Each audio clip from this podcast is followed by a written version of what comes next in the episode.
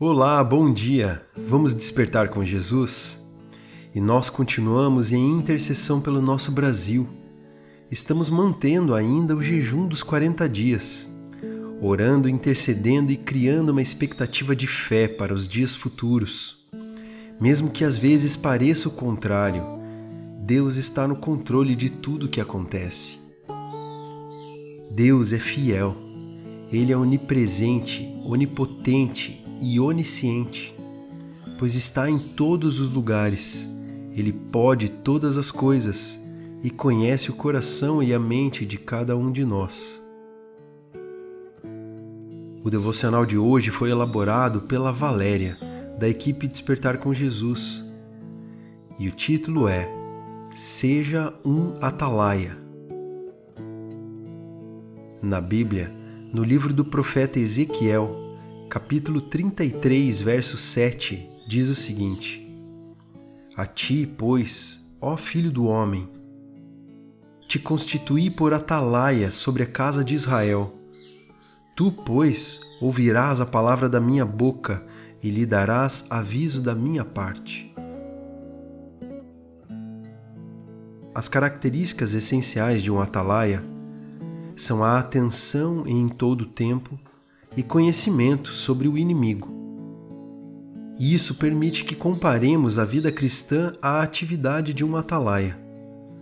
O cristão deve ser como um atalaia, porque todo cristão deve estar atento em todo o tempo, deve saber quem é o inimigo.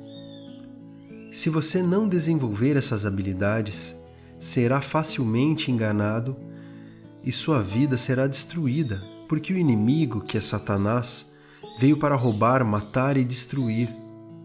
Como diz lá em João capítulo 10, verso 10. Ore e vigie em todo o tempo, como um verdadeiro e fiel atalaia. Vamos orar juntos? Pai, ajuda-nos a sermos atalaias nos dias de hoje.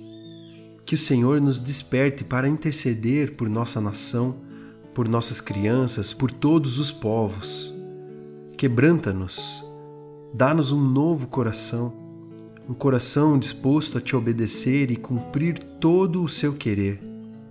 Em nome de Jesus. Amém.